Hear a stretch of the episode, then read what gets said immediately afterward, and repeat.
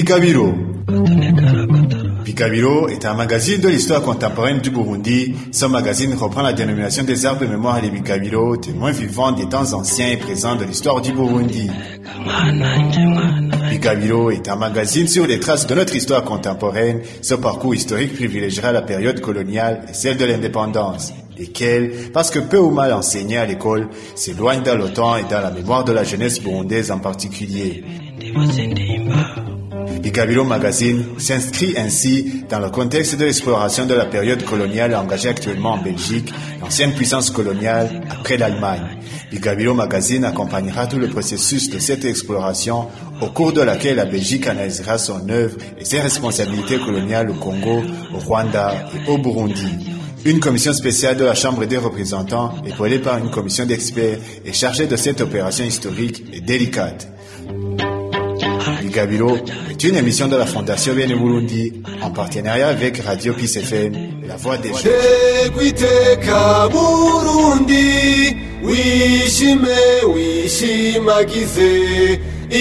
imana yakuremye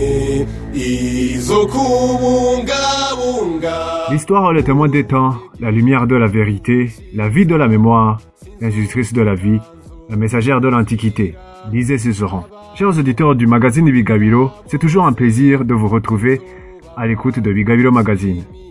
Vous pouvez désormais retrouver nos épisodes précédents sur Google Podcast et les autres plateformes de podcast comme Apple Podcast. Bienvenue dans cette nouvelle série du magazine Bigabilo consacrée à Paul Milerekano. Mushingantahe Zenoni Chainzi reviendra sur la vie de Paul Milerekano et aussi à sa grande contribution dans la reconquête de l'indépendance du Burundi aux côtés du prince Louis Guagasore. Avant d'entamer cette série, on va retourner sur deux points qui constituent un addendum des épisodes précédents. Omushingana Zenoni Chainzi reviendra sur l'élection du prince Louis Guagasore qui s'est déroulée à la surprise générale de Jean-Paul Arroy. Qu'est-ce qui a poussé Jean-Paul Arroy à accepter les résultats de cette élection. Mushingana Zenoni Chainzi reviendra aussi sur l'œuvre de Monseigneur Grols qui a fait tant pour la monarchie burundaise et qui a constitué un obstacle à la tutelle belge de détruire complètement le Burundi. Suivez l'entretien que Mushingana Zenoni Chainzi a accordé à Tanaz Karayenga pour Igabiro Magazine.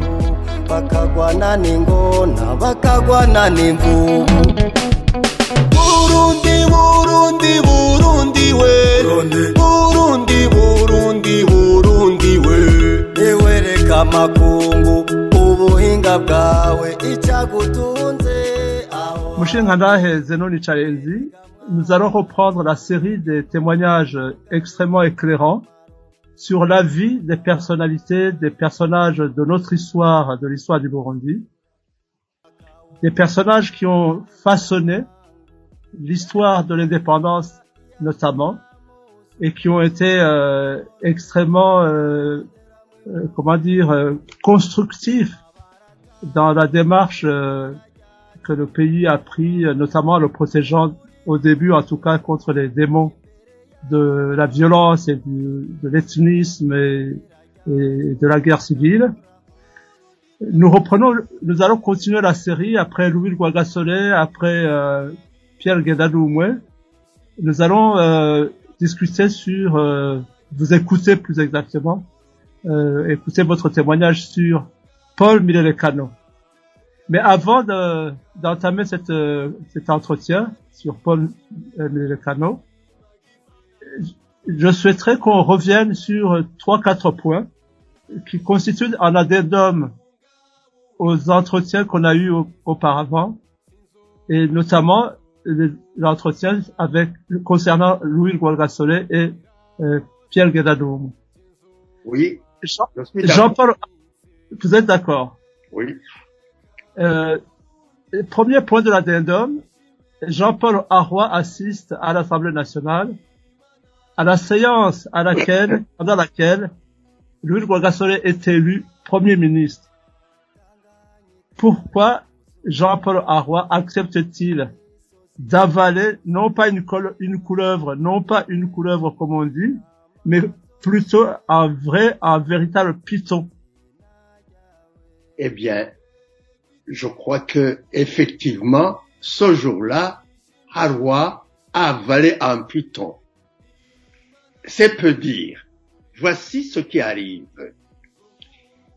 Le résident général Jean-Paul Harwa assiste à Gitega à la séance euh, du Parlement du Burundi convoqué pour élire un premier ministre. Et l'Assemblée nationale se réunit et l'élit qui? Le prince Louis Guagasore. Le prince Louis Guagasore, selon la loi signée par Jean-Paul Arroy, n'est en aucun cas éligible à aucun poste politique, encore moins à un poste politique aussi prestigieux que celui de Premier ministre du Royaume du Burundi. Il y a l'article 24 bis du décret du 25 décembre 1959, l'article 24 bis, signé de la main de Jean-Paul Arroy, exclut tout, tout, euh, tout, dé- euh, tout descendant Mwambutsa au- à un poste électif quelconque, Kwagasore compris, Muhirwa compris, Léon Denzako compris. Et voici que l'Assemblée nationale passe outre et élit le prince Rwagasore. 50 voix pour Rwagasore, une voix pour Ndiruhama, une voix pour Ngendandumwe. Nous sommes devant Jean-Paul Arroy. Il y a une loi qui interdit à Rwagasore d'accéder à ce poste. Jean-Paul Arroy est là. Les Nations Unies qui ont, qui sont, qui, sont les, les initiateurs du, de la résolution demandant à l'administration belge de suspendre le processus électoral, eh bien, ce jour-là, ils sont là en tant que partie prenante aux côtés de l'administration belge. Harwa est, est mis devant un fait accompli. Les Nations Unies sont là. Ils soutiennent Rwagasore par Gassou et Dovsenville interposés. Gassou, Ernest Gassou, représente l'ONU, l'Assemblée générale, et il a le même statut de co-organisateur des élections jusqu'à la nomination du gouvernement et au-delà jusqu'à l'indépendance. Harwa est contrarié totalement et il ne peut pas bouger. Il ne peut pas dire, moi, au nom de la Belgique, je refuse la l'élection de Rwagasore par l'Assemblée nationale. Il a, il a probablement pensé à ça. Il ne peut pas le faire. Il est coincé. Il accepte l'inacceptable, c'est-à-dire avaler le python, comme vous dites. Il accepte.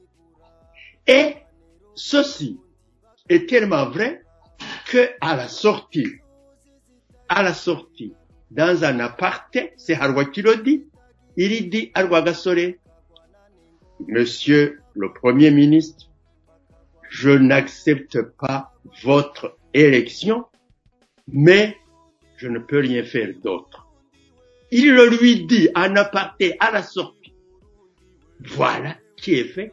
Voilà pourquoi il ne peut pas bouger. Il est coincé devant le Moami, devant l'Assemblée nationale, devant les Nations unies. La Belgique est coincée. Elle ne peut pas bouger. Elle ne peut pas refuser le choix du peuple burundais. Voilà comment ça s'est passé. Et ça, c'est la vérité. Est-ce qu'on peut penser que c'est à partir de ce moment que la Belgique, la tutelle de la Belgique, a basculé dans une sorte de fuite en avant? Pour éliminer le Guagasole en le faisant assassiner par exemple Est-ce qu'on peut aller jusqu'à cette conclusion?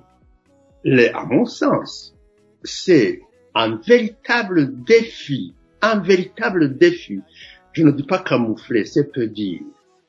imaginez une puissance administrante d'un territoire où pratiquement l'ancienne puissance coloniale a perdu totalement tout contrôle sur les événements. Alors, il ne reste plus qu'une issue, une seule issue, éliminer Rwagasore, même,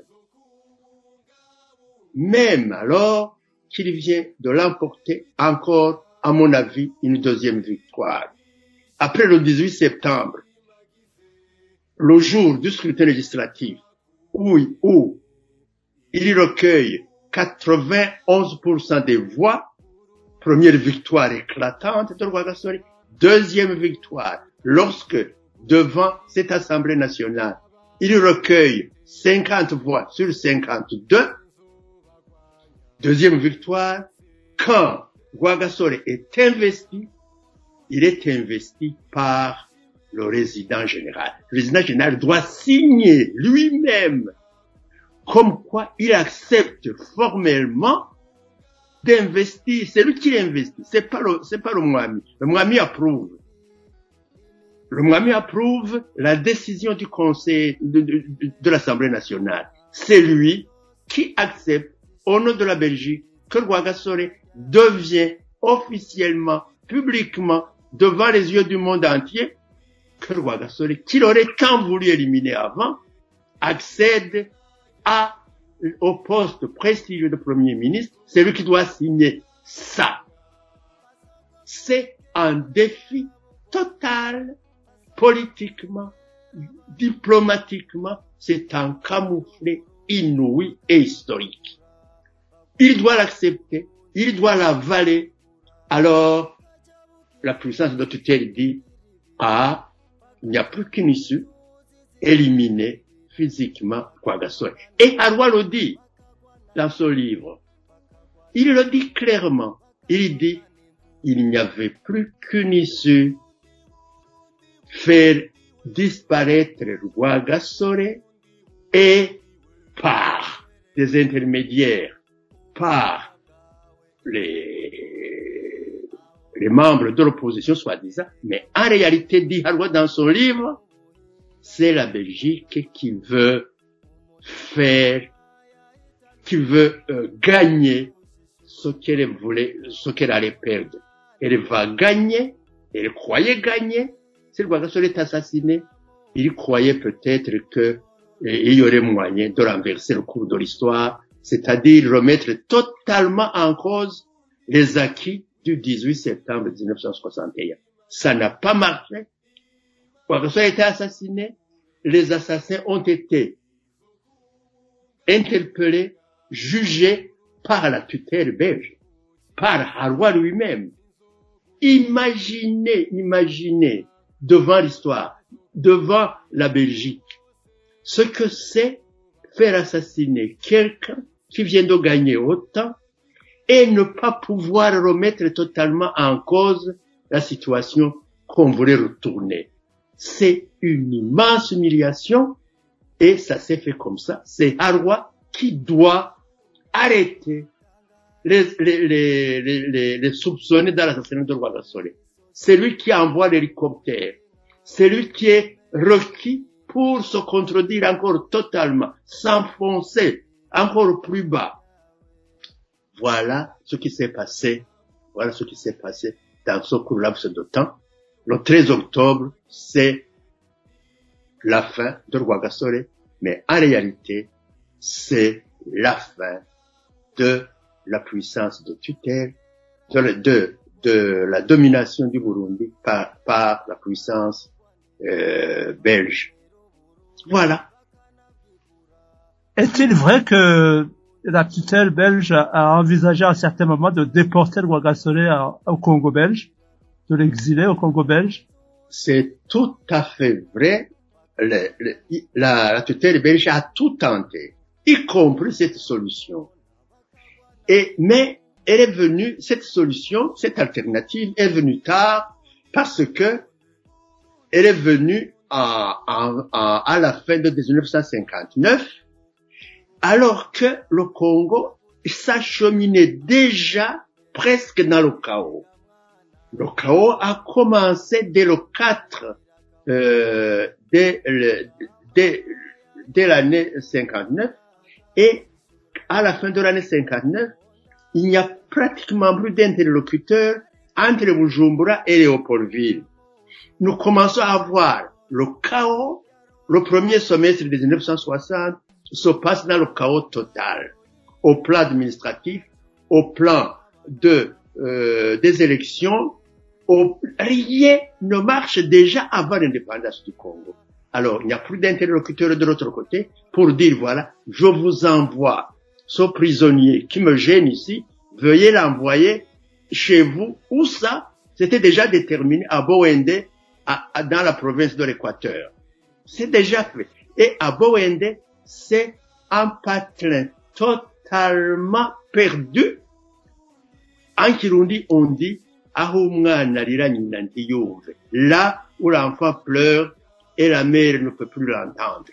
C'est là qu'on voulait l'envoyer. Mais même cette alternative a raté. Toutes les alter- al- alternatives envisagées et envisageables ont été tentées, y compris celle-là, et rien n'a marché parce que Guagasore a manœuvré avec son père. Les deux ont manœuvré d'une façon magistrale. Pour moi, ça devrait être une leçon, une leçon d'histoire, de stratégie, de stratégie où le faible terrasse littéralement Goliath. David terrasse Goliath. Rwagasore et son père n'ont pas d'armée, n'ont pas de force physique, et ils n'ont que l'intelligence, l'intelligence, une intelligence suprême pour écraser la puissance de tutelle. Les deux l'ont littéralement écrasé, dominé complètement, et c'est comme ce qu'on appelle en Kirundi, ku, ku, ku, ku- lié avec une petite corde. Donc, une petite corde de rien du tout, vous la mettez kubazirika ku kagozi ku katsi, ku kasi les, les- attacher avec un brin d'herbe alors avec un brin d'herbe. Voilà un colosse, colo- un colosse colonial qu'on attache avec une petite, une fine herbe. Et le colosse s'effondre totalement dans la poussière. C'est ça qui s'est passé. À propos de Rwagasore. Et les deux, le et Rwagasore, ont sauvé le Burundi, ont sauvé l'Afrique grâce à une intelligence suprême. Ce qui est étudié dans l'histoire, dans la stratégie militaire, militaire, sauront, s'ils approfondissent l'expérience de Rwagasore et Mwambutsa, ils apprendront comment même les militaires, et surtout les militaires, peuvent gagner des guerres sans faire la guerre. Mwambutsa n'a pas fait la guerre. Rwagasore n'a pas fait la guerre à la, à- à la Belgique. Mais ils ont gagné une guerre totale contre la puissance coloniale. deuxième addendum Oui. vous avez évoqué souvent le rôle de monseigneur Antoine Grols vous avez dit qu'il a sauvé la monarchie notamment en 1947 vous avez indiqué aussi que il a soutenu Louis Rwagasore que la tutelle accusait d'être communiste est-ce que il est vrai que l'Église catholique, est-il vrai que l'Église catholique était à cette époque fracturée en deux groupes? C'est tout à fait vrai. Euh, les Monseigneur Gross, à l'époque où il a littéralement pris en main un rôle important aux côtés de, tenez-vous bien, aux côtés du Muganwa éminent, éminent, le Muganwa Baranyanka. En fait, la tutelle, la puissance de tutelle de la Belgique avait devant elle deux grandes personnalités à l'époque. Deux grandes personnalités, et c'était mérité. Il y avait Monseigneur Gross d'une part et le Muganwa Baranyaka d'autre part. Mwambutsa en troisième lieu. Quand il y avait une, une- un problème, une consultation à faire, auprès de l'autorité, il consultait Monseigneur Gross, et puis le Muganwa Baranyanga, et en troisième lieu, peut-être Mwami Mwambutsa. Gross, en 45, alors, il commence véritable, il est venu en 38. C'est en 38 qu'il a pris la direction, le, le titre de, euh, non, de, de, Vic- vicaire Vicaire apostolique. du Burundi. En 45, les- les- l'administration belge, sur instigation du résident de Burundi, du Burundi, Monsieur Robert Schmitt, voulait renverser la monarchie burundaise, pas, non, pas la monarchie, mais le Mwami Mwambutsa, en faveur d'un des fils du, du Muganwa Baranyanga. Et Monseigneur Gross l'apprend, il envoie un message au gouvernement belge en disant attention, si vous touchez à la monarchie burundaise, vous allez vous attirer des foudres et vous n'en sortirez pas. Le peuple burundi va vous tomber dessus. De grâce, n'allez pas faire ça. Réaction à Bruxelles, le, le résident Schmidt a été muté immédiatement du Burundi vers le Douabourg Kananga actuel. C'était fini. Il l'a sauvé. Et, en deuxième lieu, deuxième stade, l'église catholique du Burundi. Nous allons mettre en bémol après, l'église catholique du Burundi, guidée par Monseigneur Gross, a été consultée par l'administration belge vers les années 59-60 pour que l'église catholique enseigne dans toutes les églises, dans les journaux, c'est l'église qui contrôlait les, les gros journaux, Ndongozi, en Kirundi, et les temps nouveaux à- en français. Et l'église avait véritablement l'information, les moyens de, de- de- diffusion considérables à l'époque. Les, les- les- chrétiens, le dimanche, les, les journaux, Ndongozi, c'était complet. Eh ben, l'administration belge, c'est-à-dire Jean-Paul Arroy sollicite Monseigneur Gross pour que celui-ci adopte la même démarche que Monseigneur Perronet au Rwanda. Que le parti Prona et son chef réel, Rwagasore, soient déclarés communistes, comme au Rwanda, l'Église catholique du Rwanda, guidée euh, par Monseigneur Perrodin, et à l'époque, déjà, logiste, eh ben, les deux demandent à Monseigneur Perrodin, Harois et logiste, demandent à Monseigneur Perrodin de déclarer communiste Lunard. Monseigneur Perrodin ne se fait, ne se fait pas prier, il le fait, et Lunard, son sort sera réglé. On va le voir. Et au Burundi, on fait la même chose. Haroua demande à Monseigneur Gross de faire la même chose, aller dans les églises, déclarer que le Parti communiste est en train de poindre, que les athées sont en train d'entrer au Burundi pour renier Imana Burundi. Monseigneur Gross dit non. Rwagasore n'est pas communiste, il aime son pays. La preuve, c'est que c'est un chrétien convaincu et convaincant, mais il aime son pays, il ne renie pas Dieu et il aime le Burundi. Donc je ne le déclare pas communiste, il ne l'est pas. La preuve, le 15 août, le 15 août 1961, l'Église catholique dans, a euh, complet, euh, la hiérarchie de l'Église catholique a consacré le Burundi à la Sainte Vierge au sanctuaire de Mugera et Rwagasore était là à nos côtés. Cet homme, c'est- cet homme est nationaliste, patriote, catholique, pratiquant. Il n'est pas communiste et je ne vais pas le déclarer communiste, ni le parti Prona. Non, je ne le fais pas. Haroua, dans son livre, il dit, voilà une des personnalités qui m'a barré la route pour détruire le Burundi. Ailleurs, au Rwanda, ça avait réussi, mais ça ne réussit pas. Cependant, en bémol, Monseigneur Gross, il travaille étroitement avec Monseigneur Ntuyahag avec Ntiruhama, qui est son secrétaire privé. Ntiruhama, Ntiruhama. Et, Monseigneur, et il y a un autre qui le gêne, qui, qui gêne Harwa. C'est Damien Kaburahe.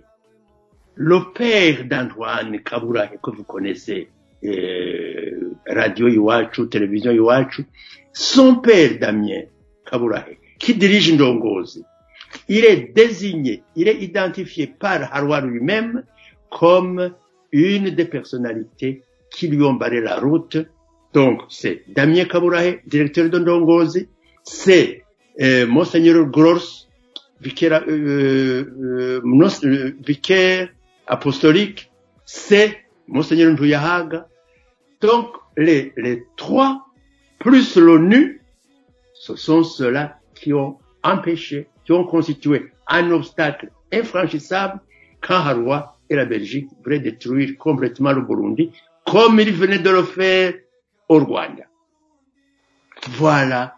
Mais les autres pères blancs, les autres sœurs blanches, Monseigneur Martin en tête, ceux-là étaient du côté de la Belgique, de euh, Pérodin, Logiste et compagnie. L'église catholique du Burundi était divisée en deux.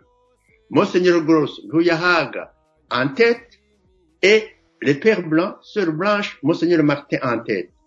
Les, les, les abbés et les sœurs noires étaient pro-nationalisme, pro-Rwagasore, les autres pro-Front. L'église catholique était coupée en deux à cette époque. Alors, ce que je demande à Monseigneur Tamwana, archevêque de Gitega, ce serait ceci. Honorer Monseigneur Gross a- en érigeant une statue à la hauteur de ce qu'il a fait pour le Burundi, cet homme d'église, je serai heureux le jour où Monseigneur Ntamwana demanderait les contributions nécessaires pour ériger une statue visible et palpable en faveur de Monseigneur Gross, qui a joué un rôle éminent pour le développement du Burundi, pour le développement de l'enseignement supérieur au Burundi, pour la, la, la paix et la sécurité au Burundi jusqu'à son départ en, en, en 1965. Cet homme a fait beaucoup pour le Burundi, beaucoup, beaucoup, et il mériterait une statue. Ou je vois il, où il a travaillé de 38 à 1965. Il avait un bureau qui donnait juste en face de l'entrée, de, de, euh, en face de, de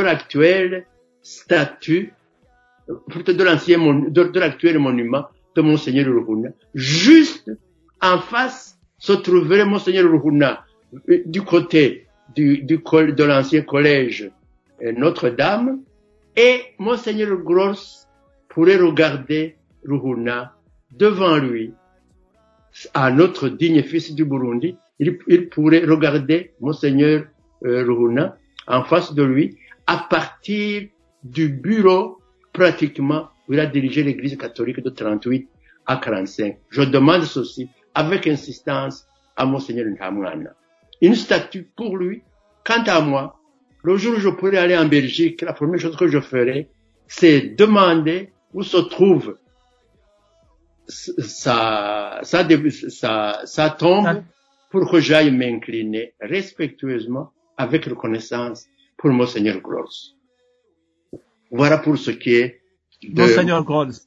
Voilà. Merci beaucoup pour ces témoignages. Nous allons euh, continuer ces témoignages euh, extrêmement éclairants sur les, les acteurs qui ont façonné l'histoire du Burundi et notamment l'histoire de l'indépendance. Et nous allons, euh, euh, je vais vous solliciter pour témoigner sur un personnage qui est dans l'actualité de, de cette époque et qui est resté aussi très énigmatique jusqu'aujourd'hui. Paul Millet-Lecano. Paul Millet-Lecano figure parmi les tout premiers militants pour la cause de l'indépendance immédiate, aux côtés de Louis Rwagasore. Pourtant, il a connu un destin extrêmement contrasté, comme on va le découvrir grâce à votre témoignage. Mais avant d'entrer dans son parcours euh, scolaire, professionnel, politique, est-ce que vous pourriez nous parler de vos relations personnelles, vos relations entre vous, Zenon Michayenzi, et lui, Paul Milelecano, en tant que, est-ce que vous étiez des amis, est-ce que vous étiez des proches, que- quelles sont vos relations, quelles étaient vos relations, euh, Mushingana et Zenon Michayenzi? Les- merci euh. Euh, je suis heureux de parler d'un homme et d'une famille qui m'a adopté littéralement comme un de ses enfants. Adopté comment? En 1953, je quitte le petit séminaire de Mugera et je suis admis à aller poursuivre mes études en compagnie de Pierre Ngendandumwe, de Joseph Bamina, de Valentin Bankumuhari, mais les deux, Bankumuhari et Bamina, sont en dernière année, 53-54. Donc, je vais à Kisantu et je descends à Bujumbura à l'époque, un petit séminariste qui part de- du séminaire, passe chez lui, et qui descend à Bujumbura, c'est d'abord un choc. Je n'avais jamais habité une ville, et je viens du séminaire, je transite par chez moi, et me voilà, je descends à Bujumbura. Je suis, je suis pris en charge, oui, par Monseigneur Gross, justement. C'est-à-dire que le père Ferron, qui est l'inspecteur de l'enseignement, c'est lui qui nous prend littéralement, et c'est lui qui nous prend en charge. C'est lui qui nous embarque, c'est lui qui nous accompagne, c'est lui qui nous donne le petit pécule pour payer les titres. C'est donc l'église qui nous prend totalement en charge. Et, quand même, il faut un logement. Joseph Bamina, qui est mon grand frère, qui est mon prédécesseur, qui connaît les chemins, hein, quand vous ne voulez pas vous perdre, comme, comme disent si bien les Barongi, demandez à celui qui a voyagé. Et c'est ce que j'ai fait. Bamina me prend en charge, il me dit, viens, petit, je vais te montrer une famille magnifique. Vous aviez quel âge? À, à l'époque, j'ai 19 ans. J'ai 19 ans à l'époque. 1934, 1953, j'ai 19 ans.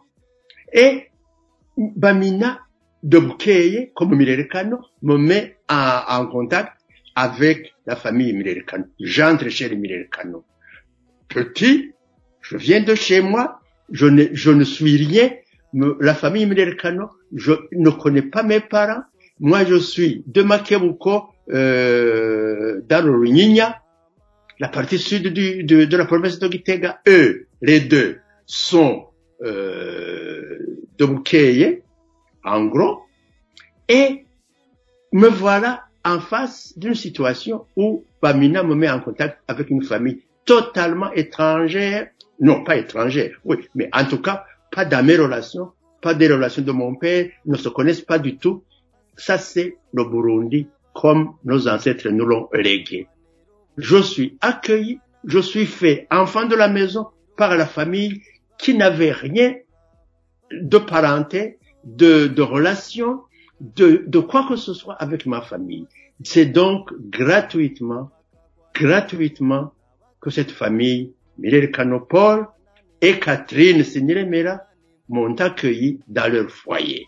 Deux personnes véritablement comme dans, dans l'éducation burundaise, comme le Burundi tel qu'il nous a été légué par nos ancêtres, où une famille prenait en charge un petit, rien du tout, je n'étais rien du tout, et me voilà les deux qui me prennent en charge, littéralement, me logent, me nourrissent.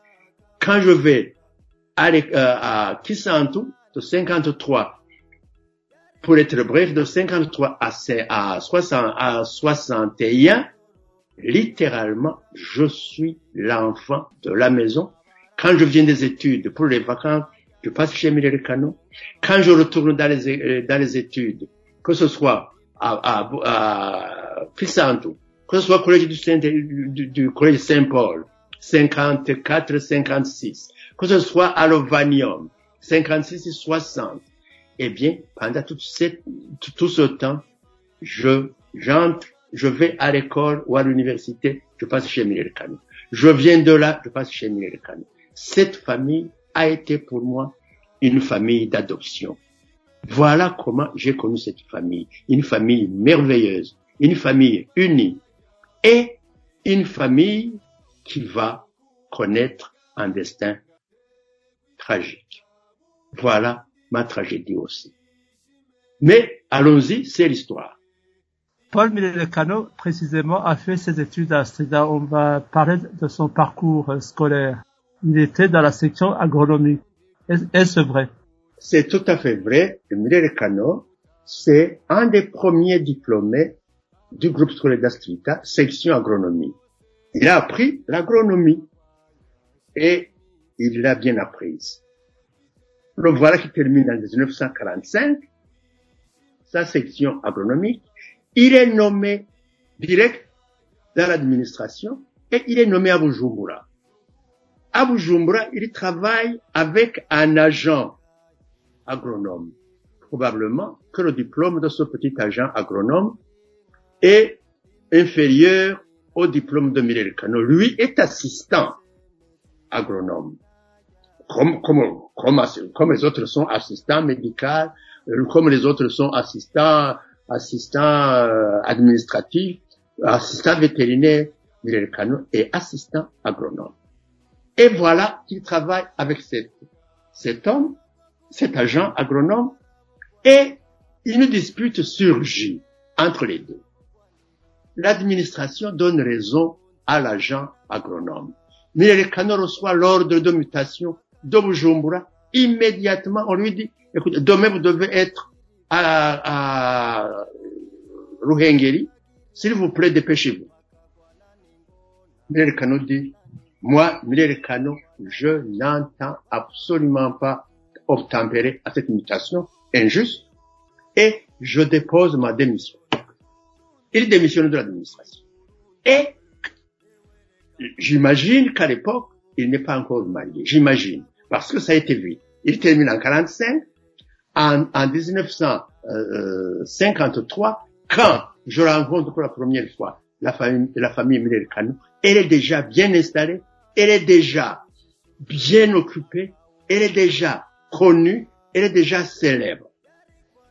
Pour Miller Kano, cet agronome, cet assistant agronome, il a eu une idée absolument géniale à mon avis, de choisir un créneau, non pas pour aller euh, vendre, euh, acheter et vendre le bétail à Muzinda, non pas pour faire un élevage de, vaches ou de moutons, non, il choisit un créneau absolument incroyable pour l'époque, un créneau où il va cultiver des légumes, légumes d'origine européenne.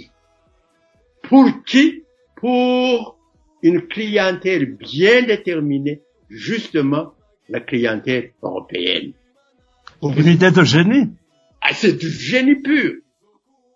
Ben, écoutez, choisir une, une, une, profession où vous êtes le nègre de l'époque qui cultive des légumes, des fleurs, etc.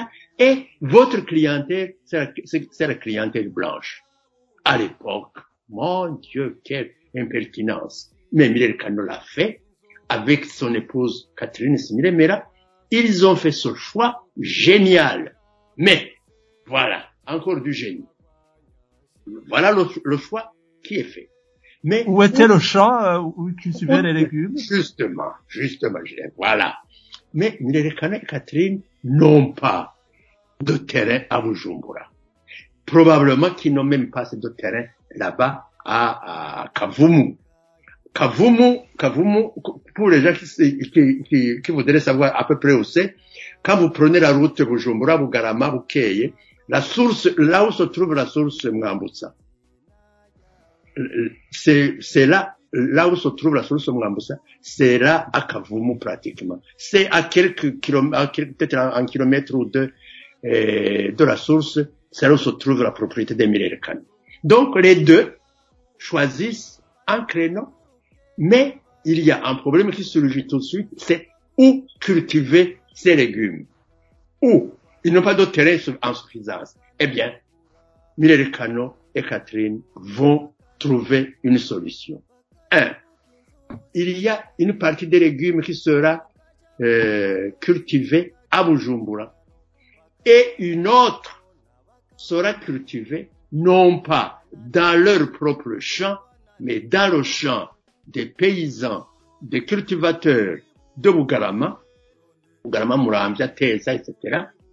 C'est Miller va, va se dire, de nouveau c'est du génie, il va se dire, moi je vais introduire cette culture chez les Burundais de l'époque, de l'époque, un Burundais de l'époque, qui accepte de cultiver et de récolter des fleurs, des, des légumes qu'il ne mange pas. Les fleurs, il n'en a que faire. Pour les blancs, mes amis, c'est du génie à Cano le. Catherine, qui probablement n'a pas fait l'école primaire, mais cette femme, c'est un génie de tous les génies. Elle apprend tout de suite, illico, l'agriculture des fleurs et des légumes. Elle maîtrise le métier plus que n'importe quel ingénieur agronome. Plus, elle apprend la gestion. La gestion, management. Elle maîtrise merveilleusement toute la, configuration depuis les, les, semences, on les trouve en Europe, depuis les cultures. Eh bien, la famille s'enrichit en un temps record en résolvant tous les, tous les problèmes, tous les problèmes. Un, les semences. Un, la culture, la commercialisation, tout. Voilà, ça c'est du génie à l'état pur. Et Mireille Canon, j'en viens aussi. Mireille Canon il va recevoir un terrain. Voyez, regardez la, l'avenue du large. Pour à Oui, à Bujumbura. Voyez l'avenue du large à Bujumbura. Eh ben, c'est à cheval sur cette avenue du large, Cano va, va demander et acquérir et recevoir et faire enregistrer, sauf erreur de ma part, environ au moins 200 hectares, pratiquement à partir du musée vivant jusque vers le, le, quartier euh. À cheval sur avenue de l'Arge, 200 hectares au moins. Et là, c'est encore marais pratiquement à l'époque. Là, il va cultiver ses légumes. Et il ne va pas se contenter d'avoir le terrain à la disposition il va le faire enregistrer. C'est pourquoi je demande, sans, sans, je vais, même, je me permets de demander, pour les, pour les héritiers de la famille Miller Cano, je me permets de demander que le gouvernement du Burundi examine cette question du terrain, d'une de la propriété de la famille Miller Cano 200 hectares. Aujourd'hui, au prix d'aujourd'hui, cette famille, théoriquement, serait à la tête de la richesse la plus colossale du Burundi. J'ai calculé, en gros, ce ne serait pas moins au prix actuel de, de, de 200 milliards de francs beaux. Je me permets de lancer l'appel au gouvernement du Burundi, je pourrais donner ma contribution pour aller fouiller dans les archives des titres fonciers pour que la famille Mireille Cano soit rétablie dans ses droits. Ça, c'était une parenthèse pour moi importante. Et, que, le, et que l'avenue du large porte déjà le nom de Paul Mireille Cano éventuellement? Ben, je serais heureux. Pierre, Pierre euh, était aussi un homme très riche, euh, mais enrichi par le café. Est-ce que c'était euh, eh deux ben. pôles de richesse euh, Eh ben, et Balanyanka c'est, c'est en la matière, euh, Baranyanka ce fut un immense génie. Un- mais un génie en tout finalement. Le, le parcours de Bara, du, du Muganwa, du grand Muganwa Muktare Baranyanka, à mon sens, c'est un génie, mais de tous les génies. Les, regardez, une parenthèse, ça c'est une parenthèse, comme, comme vous, vous m'y amenez. Regardez, Baranyanka a été l'homme qui a tenu bon sous les Allemands. Il les a accompagnés jusqu'à Tabora. Il, les a accompagnés jusqu'à Tabora. À Tabora, les Allemands ont plié le genou, ils ont été battus. Baranyanka a rebroussé chemin, il est venu. Et il a travaillé avec les Belges comme s'il rien n'était jusqu'au départ des Belges et cet homme a pu maîtriser complètement et l'administration allemande et belge et l'église catholique. Ben, cet homme était un véritable génie. Alors, il a couronné sa carrière, sa vie, en investissant dans le café. 200, 270, 273 hectares de café à l'époque. C'est le seul Muganois, c'est le seul Burundais, c'est le seul du Burundi et du Rwanda qui a eu l'idée de cultiver le café, le café qui allait être vendu sous le label de Café Bara. Bara Nyanka donc. Voilà une étiquette Café Bara à l'époque, à l'époque coloniale. Un nègre qui a, qui a une force morale, intellectuelle pour cultiver le café, mettre son cachet, café bara, eh bien, ça, chapeau pour son grand Mugano. Alors, Revenons- dans, dans- de son côté, il a fait des choses semblables. Lui, il a, il a eu véritablement une fortune issue de son cerveau avec, avec son épouse. Une femme géniale aussi. Une femme géniale. Nous allons le voir après.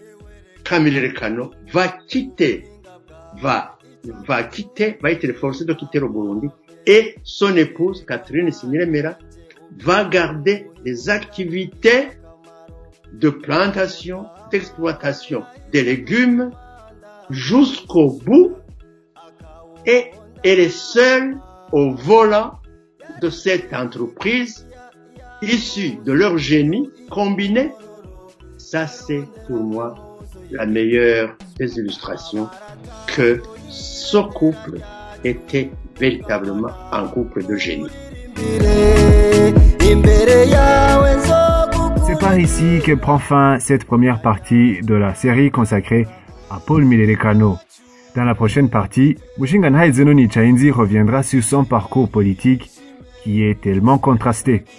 Je vous remercie d'avoir écouté cet épisode, mais si vous voulez réécouter les épisodes précédents, vous pouvez visiter notre compte podcast sur Google Podcast et Apple Podcast en tapant Vigabilo Magazine dans la barre de recherche. On se retrouve la semaine prochaine. D'ici là, portez-vous bien.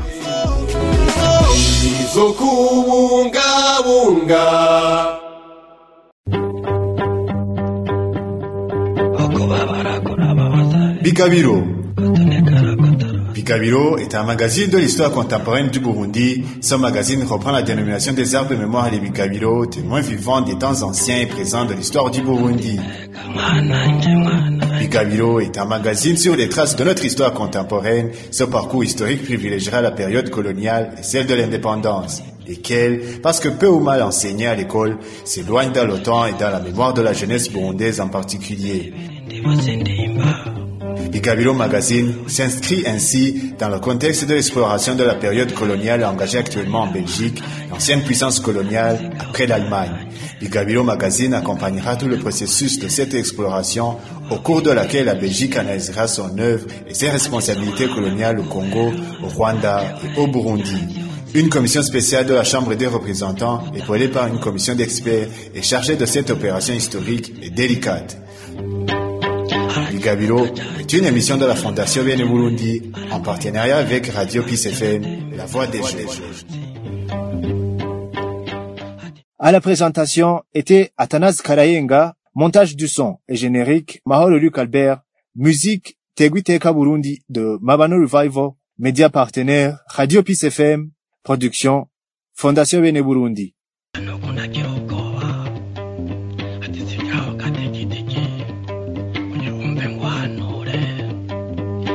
ndawo wayasohoka kuko aba akukanze k'amaconjo yaguhaye indaro uratwara k'amaconjo akuha n'umugeni wiwe. W'amaconjo abyumvise ati nukumva napfuye ahita n'icumu yari afise ryo kinga